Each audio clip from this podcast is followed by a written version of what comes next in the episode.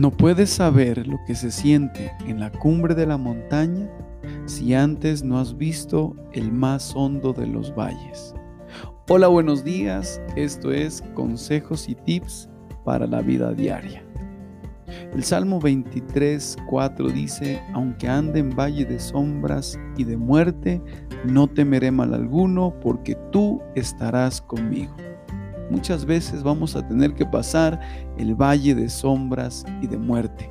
Pero debemos recordar algo, no existe una experiencia negativa, sino solo oportunidades que hay que aprovechar para avanzar por el camino y alcanzar esas metas y alcanzar esa cumbre que tanto anhelamos. La bendición y la ventaja que tú y yo tenemos es que el Señor va de nuestro lado. La Biblia dice, su vara y su callado nos infunden aliento. Deja que el Señor día tras día te infunda aliento, te ayude aún en ese valle de sombras y de muerte, aún en medio de la crisis.